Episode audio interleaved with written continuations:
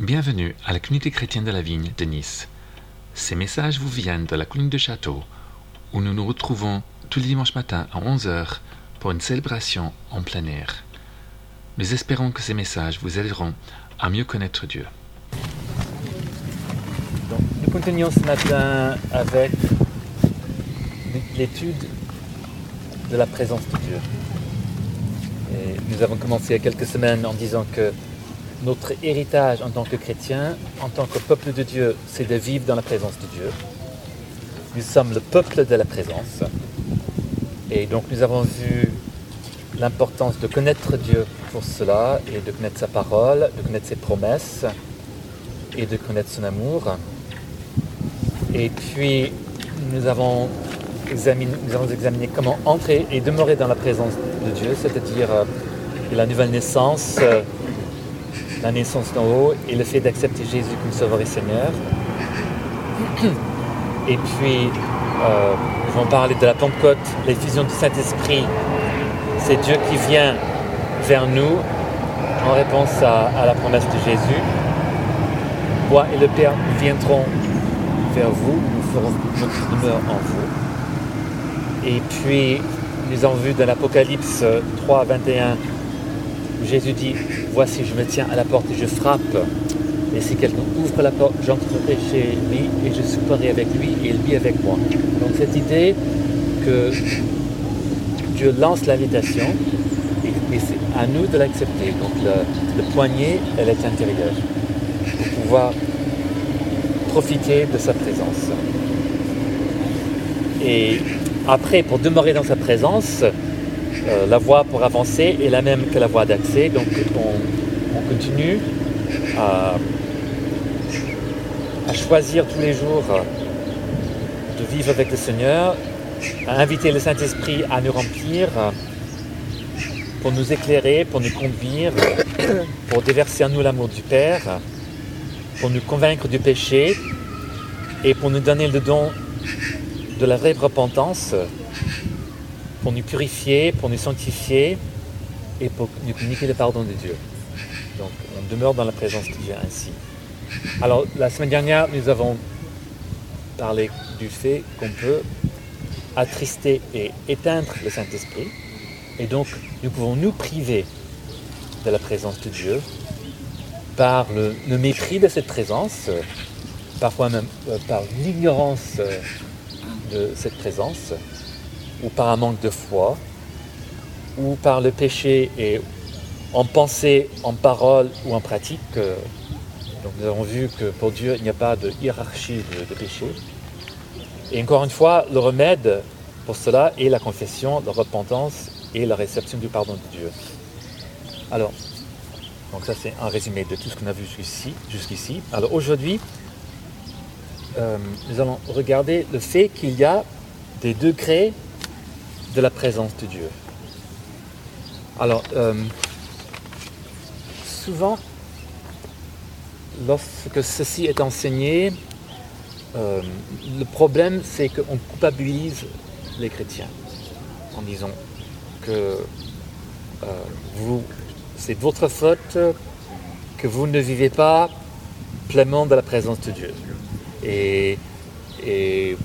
C'est toujours à cause du péché ou, ou toujours à cause d'un manque de foi ou ceci. Et, il faut vraiment faire attention euh, lorsqu'on étudie ceci, de vraiment prêter attention aux promesses de Dieu. Ces promesses, ces promesses sont pour tous les chrétiens, mais il y, a, il y a, on ne vit pas toujours dans la présence de Dieu de la même façon. Il y a des saisons avec le Seigneur. Euh, et il y a différentes manifestations de la présence de Dieu. Euh, et puis, personne, aucun être humain sur la terre, à part Jésus, qui était pleinement rempli du Saint-Esprit, il n'y a aucun être humain qui a vécu toute la plénitude de la présence de Dieu ici sur la terre. Donc, euh, il faut éviter de se comparer les uns aux autres. Il faut éviter de juger les uns les autres.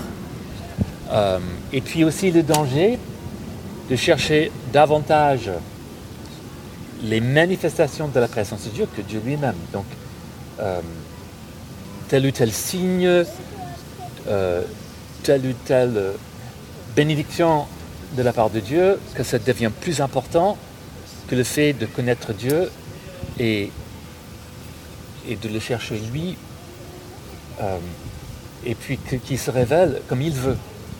Donc on, est en train de dicter à Dieu des termes. Bon, si tu vas te manifester à moi, il faut que ce soit de telle ou telle façon. Puis parfois aussi, on fait... Euh, il y a toute la diversité des expériences qu'on va faire avec le Seigneur. Et on voit ça déjà dans la Bible.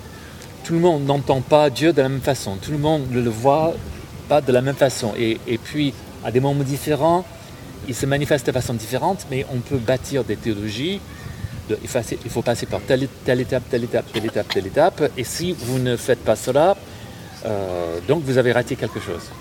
Donc il faut faire attention à tout cela lorsqu'on parle de, vivre dans la présence de Dieu. Euh, ça c'est une sorte de, parenthèse. Euh, mais nous voyons dans la Genèse déjà que Jacob donne le nom maison de Dieu, Bethel, à l'endroit où Dieu se manifeste à lui. Et si nous, nous avons accepté Jésus comme Sauveur et Seigneur, nous sommes Bethel, nous sommes la maison de Dieu en tant qu'individu et en tant que son Église. Et tous les chrétiens et l'Église tout entière à travers le monde, nous sommes tous Bethel, la maison de Dieu. Et c'est quelque chose que nous ne méritons pas. Nous ne pouvons rien faire pour mériter cela. Dieu nous l'accorde par grâce, car son désir est d'être en communion avec nous. C'est pour cela qu'il nous a créés, pour nous avoir avec lui. Et nous voyons cela encore avec le Jardin d'Éden, où Dieu venait se promener dans le jardin avec Adam et Ève. Et nous voyons cela avec Jésus, lorsqu'il a choisi ses douze apôtres il, est dit dans l'évangile de Marc, il en a choisi 12 pour les avoir avec lui et ensuite pour les envoyer. Donc c'est la, la volonté de Dieu qu'on soit en communion avec lui. Alors, il y a des degrés de la présence de Dieu. Et lorsque nous ne ressentons plus sa présence, cela ne veut pas dire, par contre, qu'il est parti. Parce qu'il a promis d'être toujours avec nous. Donc il n'est jamais parti nous l'avons accepté comme sauveur et Seigneur. Mais peut-être nous ne le ressentons pas. Alors c'est peut-être un problème de barrière à cause de nos péchés. Ça c'est possible. Il ne faut pas dire, dire, à chaque fois, si quelqu'un ne ressent pas la présence de Dieu, alors ça doit être le péché dans ta vie. Non. C'est vrai que ça peut être un problème. Euh, comme on a vu la semaine dernière, en Ésaïe 59, verset 2, il est dit, ce sont vos crimes qui mettent une séparation entre vous et votre Dieu. Ce sont vos péchés qui vous cachent sa face. Donc, nous, nous mettons une barrière entre nous et Dieu par nos péchés. Un écran, ça ne veut pas dire qu'il nous est, parti, mais on met un écran et, nous, on a du mal à être en communion avec lui. Nous n'arrivons pas à être en communion avec lui si nous tolérons le péché dans notre vie. Alors la solution est toujours la même. Donc la voie d'accès est la même que la voie pour avancer, la foi, la confession, la repentance et le pardon. Alors, mais souvent, le problème par rapport à ne pas ressentir la présence de Dieu, c'est simplement notre nature humaine, le vacillement de nos émotions, notre incapacité de garder nos yeux fixés sur le Seigneur et de ressentir sa présence dans cette tempête qui est la vie dans ce monde déchu. Avec tout ce qui se passe, avec les épreuves, avec, avec toute l'activité que nous avons à faire, avec la, les pressions de la vie de tous les jours. Avec les Euh, autres. Oui, euh, nos relations avec les autres. Euh, donc ce sont des choses qui, qui influencent nos émotions, nos sentiments, et donc on n'arrive pas toujours à ressentir la présence de Dieu de la même façon. Mais ça ne veut pas dire qu'il est parti, ça ne veut pas dire non plus qu'on est dans le péché. Euh, donc là, encore une fois, euh, vivre dans la présence de Dieu, il ne s'agit pas d'une vie passive. C'est une vie, une, une attente active, une recherche active de sa présence. Et donc, s'entraîner à fixer nos yeux sur le Seigneur, à, méditer sur ses promesses, à, s'accrocher à ses promesses par la foi, euh, c'est quelque chose que, nous avons besoin de faire jour après jour. Pour justement ne pas nous laisser dominer par d'autres sentiments, et, un sentiment d'abandon. Et en plus, il y a les mensonges de l'ennemi. Lui, il voudrait nous faire croire que Dieu nous abandonne. Euh, il peut aussi influencer nos sentiments et, nous tenter pour que on, désespère de la présence de Dieu. Donc il faut aussi refuser les mensonges de l'ennemi dans notre marche avec le Seigneur jour après jour et ne pas gober ce mensonge que Dieu nous a abandonné, qu'il ne nous aime plus, qu'on a pu faire quelque chose qui nous prive pour toujours de sa présence. Donc il faut refuser tout cela. Donc, euh, troisième point ce matin, que Dieu ne se manifeste pas toujours de la même façon. Dieu est Dieu, il est infini, il est, il est infiniment grand. Et par exemple, sa présence est autre lorsque nous nous réunissons en Église que lorsque nous sommes tout seuls chez nous. Dans le psaume 22, verset 4, il est dit que Dieu trône au milieu des louanges de son peuple. Donc, je ne peux pas l'expliquer. Comment est-ce que Dieu peut être présent et puis que sa présence n'est pas toujours pareille Il y a présence de Dieu et présence de Dieu. Mais, dans un sens, quand l'Église est réunie, euh, et par nos louanges, c'est comme si on érigeait un trône pour le Seigneur et vient siéger là sur ce trône. Euh, et c'est pour cela qu'on peut lire dans euh, Hébreu que nous ne devons pas abandonner notre assemblée. Il y a une façon, lorsqu'on est réuni en Église, que on, arrive à s'encourager, à s'exhorter, à, se bénir mutuellement, et à s'encourager mutuellement dans notre marche avec Dieu et, dans notre vie dans la présence de Dieu. Et nous avons besoin de cela. Euh, Jésus dit là où deux ou trois sont réunis en mon nom, je suis au milieu de vous. Bon, il, dit aussi, je viendrai vers vous, je ne vous laisserai jamais seul. Il nous dit cela en tant qu'individu, mais c'est aussi vrai en tant qu'Église. Euh, alors, il y a aussi des choses, c'est pas plus expliqué que ça dans la Bible, à ma connaissance, donc moi je ne peux pas l'expliquer plus. Il faut simplement qu'on cherche à le vivre. Euh, il y a même des variations dans l'intensité de sa présence, ou on pourrait dire dans notre perception de sa présence, notre perception de l'intensité. Et, et cela peut varier selon ce que Dieu a décidé de faire en nous et au milieu de nous. Et on a l'exemple de l'inauguration du temple de Salomon dans 1 roi chapitre 8. Donc on peut regarder ça. 1 roi chapitre 8, les versets 10 à 11. Donc c'est le temple de Salomon. Euh,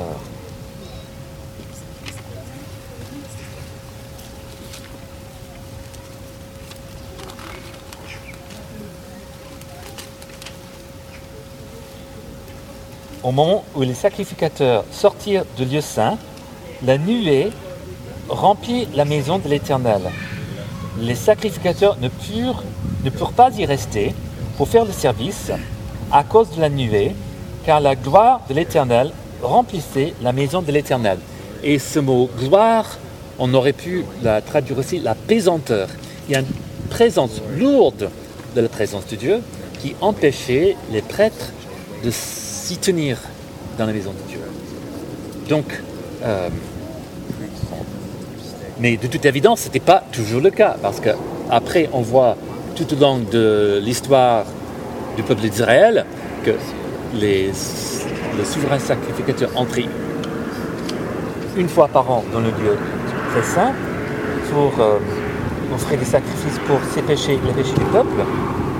Alors, euh, Là, c'est question de lieu saint, donc le lieu où le, peuple de Dieu, les sacrificateurs avaient le droit d'entrer tous les jours, ils ne pouvaient pas s'y tenir. Euh, bon, c'est pas toujours comme ça. Donc il y a des variations dans notre perception de la présence de Dieu. Et je pense que ce n'est pas à nous de dicter ça, à Dieu. C'est selon ce que Dieu est en train de faire. Donc on doit être ouvert à ce que Dieu veut faire avec nous ici et maintenant. Et c'est à lui de, se manifester à nous comme il a besoin de manifester à nous pour faire son travail en nous et à travers nous. Euh, et je, pense donc on, pourrait dire que par moment, il y a une plus grande percée du royaume de Dieu au milieu de nous. nous prions de notre Père, nous demandons à Dieu que ton royaume vienne, que ta volonté soit faite. Alors le, mot règne et royaume, c'est exactement le même mot en grec. Euh, le royaume de Dieu n'est pas un lieu physique, ce n'est pas un territoire physique, géographique, c'est le domaine où il règne.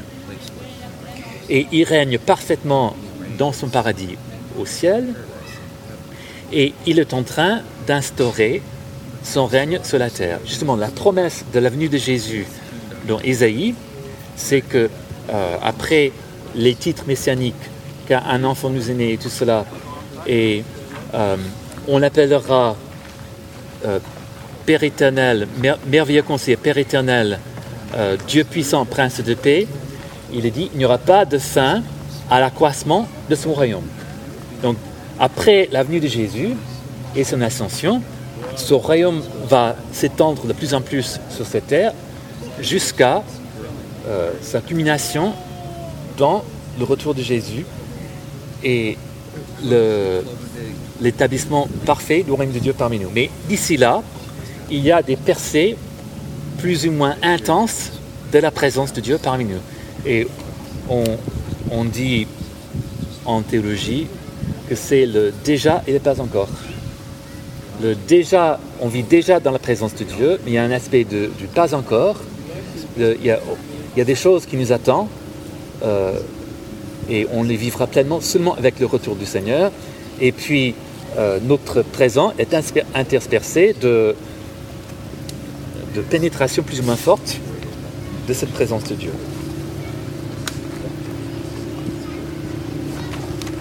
Alors, donc Jésus a promis de ne jamais nous laisser seuls, mais il y a des moments où Dieu se manifeste plus ou moins fort, où il parle, où il apparaît, il se laisse voir, c'est-à-dire, et nous voyons cela avec Abraham, avec Isaac, avec Jacob. Donc, euh, lorsque euh, Jacob a donné ce nom Bethel, c'est parce que c'est là que Dieu lui a apparu, donc Dieu s'est fait voir à lui.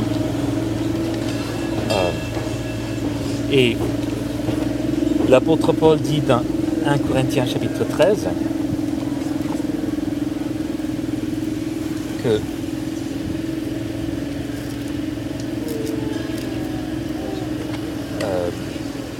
au verset verset 12, aujourd'hui nous voyons au moyen d'un miroir, d'une manière confuse. Euh, euh, verset 9, car c'est partiellement que nous connaissons, c'est partiellement que nous prophétisons. Mais quand ce, qui est parfait sera venu, ce qui est partiel sera aboli. Donc, euh, nous avons une perception limitée de la présence de Dieu ici et maintenant.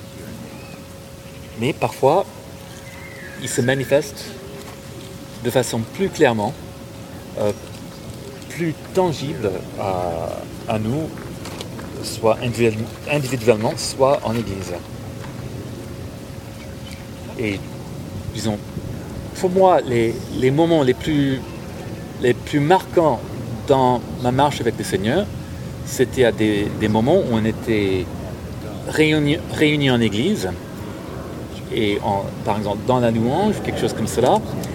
Et c'est là où Dieu m'a touché de sa présence euh, de façon marquante. Euh, je sais que d'autres personnes, euh, c'est plus des expériences personnelles lorsqu'ils étaient tout seuls quelque part.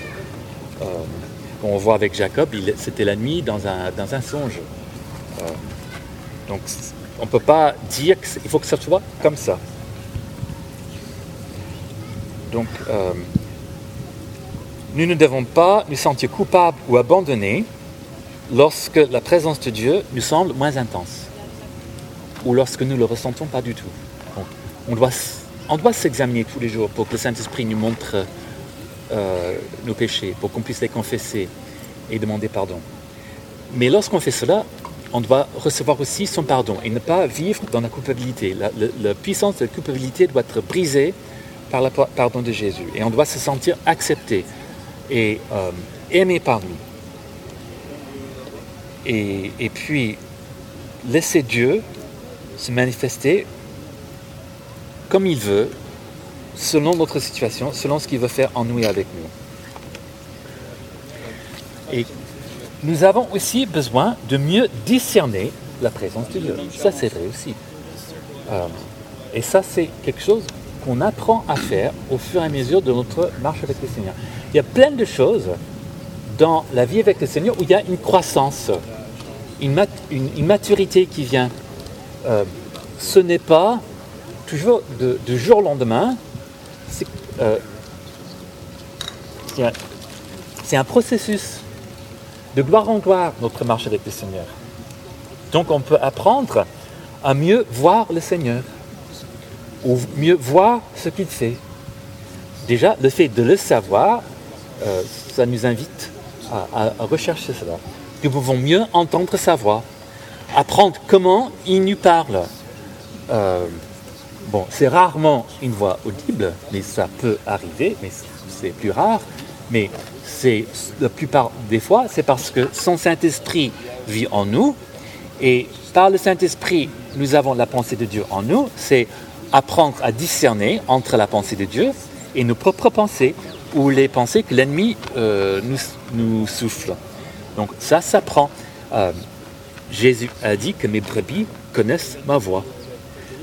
Alors c'est possible de reconnaître la voix de Jésus, de reconnaître la voix du Saint-Esprit, justement parce que nous sommes ces brebis. Mais, et c'est quelque chose qu'on peut aussi se discipliner pour apprendre. On peut aussi apprendre à ressentir sa présence. Euh, les émotions ne sont pas mauvaises, donc il ne faut, pas s'y fier.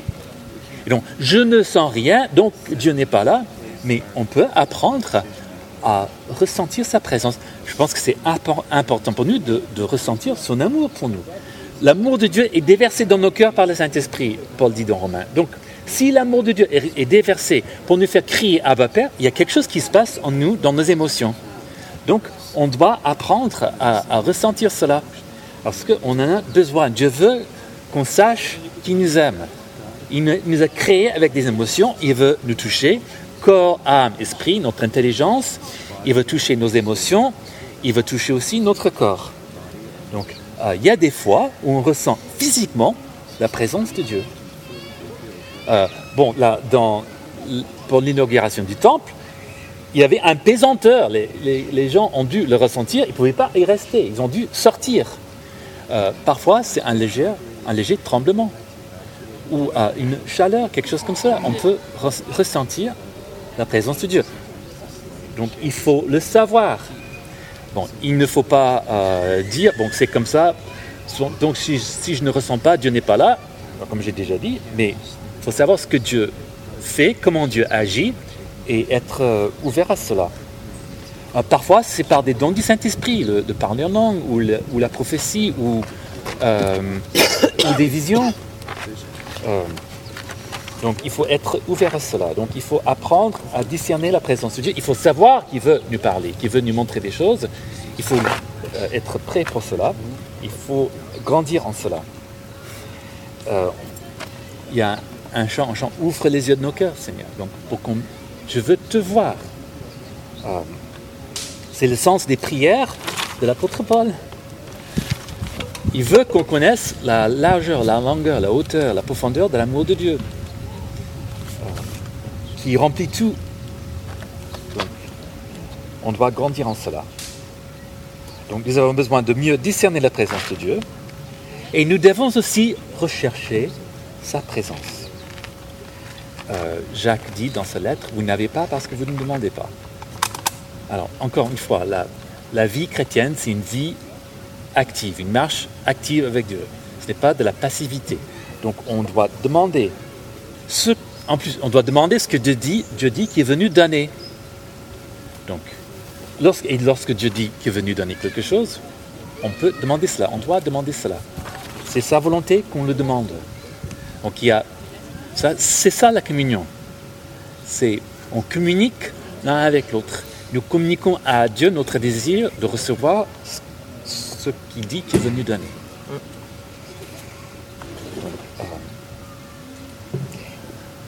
Et parfois, nous avons besoin d'attendre sa présence. On est trop pressé aujourd'hui. Si on n'a pas quelque chose tout de suite, à l'instant même, on n'attend pas. On voit euh, pour la Pentecôte, il y a eu l'ascension. Et puis, euh, Jésus a dit, attendez la promesse. Donc, ils, ils, ont attendu dans la chambre haute dix jours, les 120, pour la venue de la promesse, pour la venue du Saint-Esprit. Ils ont attendu. Bon, il y a aussi des chrétiens qui disent, bon, on va attendre, on va attendre le retour du Seigneur, on va attendre le Saint-Esprit, donc encore la passivité. Donc on va rien faire jusqu'à ce que Dieu... Non, mais c'est pas ça que Dieu demande. Mais on doit apprendre aussi à attendre lorsqu'il le faut. Et c'est une attente active. Donc, euh,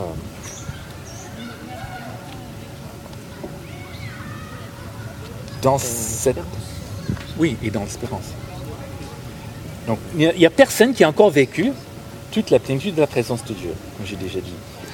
Donc, nous avons besoin de nous ouvrir davantage à sa présence, et ça demande de la foi. Donc, euh, croire que c'est ce que Dieu veut pour nous, l'espérance aussi, espérer dans ses promesses, la réceptivité, être prêt à recevoir ce que Dieu nous donne, souffrir à lui, la soumission à sa volonté, donc être euh, prêt à faire ce que Dieu demande, être prêt à recevoir ce que Dieu donne, et donc si ça ne vient pas comme nous on voudrait, c'est Dieu et Dieu, pas nous.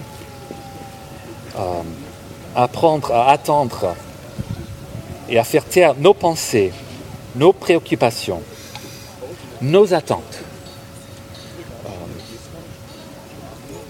Euh, et, même notre passé, est-ce qu'on a vécu les autres Le passé, c'est bien. Les, bénédictions qu'on a vécues avec le Seigneur dans le passé, c'est formidable. Mais on a besoin de vivre avec lui aujourd'hui, sans se comparer aux autres. Ne pas avoir peur de ce que Dieu veut faire en nous et à travers nous et apprendre à ne pas résister au dérangement de l'Esprit de Dieu. Si Dieu est Dieu, il va nous déranger. Euh, ça va lui arriver. Et parfois, c'est ce dérangement, ne supporte pas. Euh, on invite le Saint-Esprit à venir et on ne sait pas attendre. Et puis lorsqu'il commence à venir, euh, c'est comme un, un, papillon qui va, parfois c'est tout léger qui vient se poser sur nous, et puis bon, ça nous irrite un petit peu, donc on fait partir. Et on doit ouvrir la porte à lui et, recevoir ce qu'il veut faire.